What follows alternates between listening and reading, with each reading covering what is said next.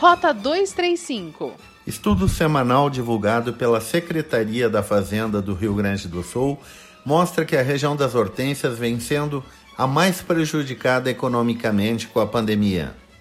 Entre as 28 regiões dos Corédias, a nossa região é a única com bandeira vermelha, com queda de 23% nos últimos 28 dias e menos 16% nos últimos 14 dias.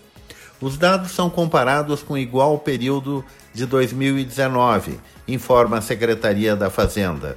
O feriadão de Corpus Christi atenuou as perdas, com melhoria do indicador de 14 dias de menos 20% para menos 16%.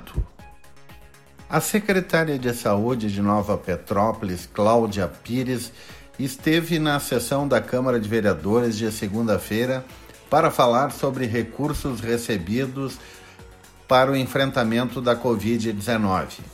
O município recebeu até o momento 1 milhão e 100 para aplicar em ações de enfrentamento à pandemia. Também recebeu um total de 1 milhão e 100 para enfrentar as dificuldades financeiras devido à baixa de arrecadação ocorrida após a chegada da Covid-19. Dos recursos, 190 mil já foram encaminhados para o Hospital de Nova Petrópolis.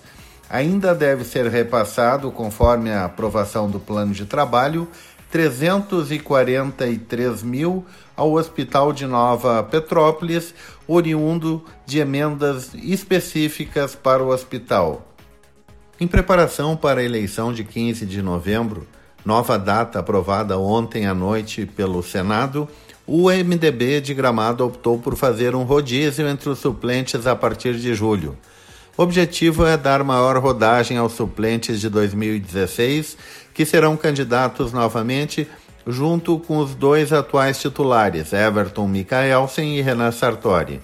A partir do mês que vem, assume uma cadeira no Legislativo de Gramado Cícero Altrider, ex-prefeito da Várzea Grande, Denis Schell, ex-secretário adjunto da Saúde, e Ana Lovato Sartori, ex-secretária da Cidadania.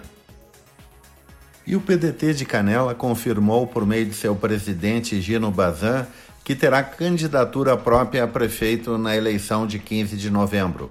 O partido conta hoje com a maior bancada do Legislativo canelense, com cinco vereadores, e tem até o momento o ex-secretário de Educação, Gilberto Tegner, o Tolão, como pré-candidato. Rota 235 é o podcast da Rádio Hortências. Acompanhe no site radiohortências.com ou siga no Spotify Rota 235.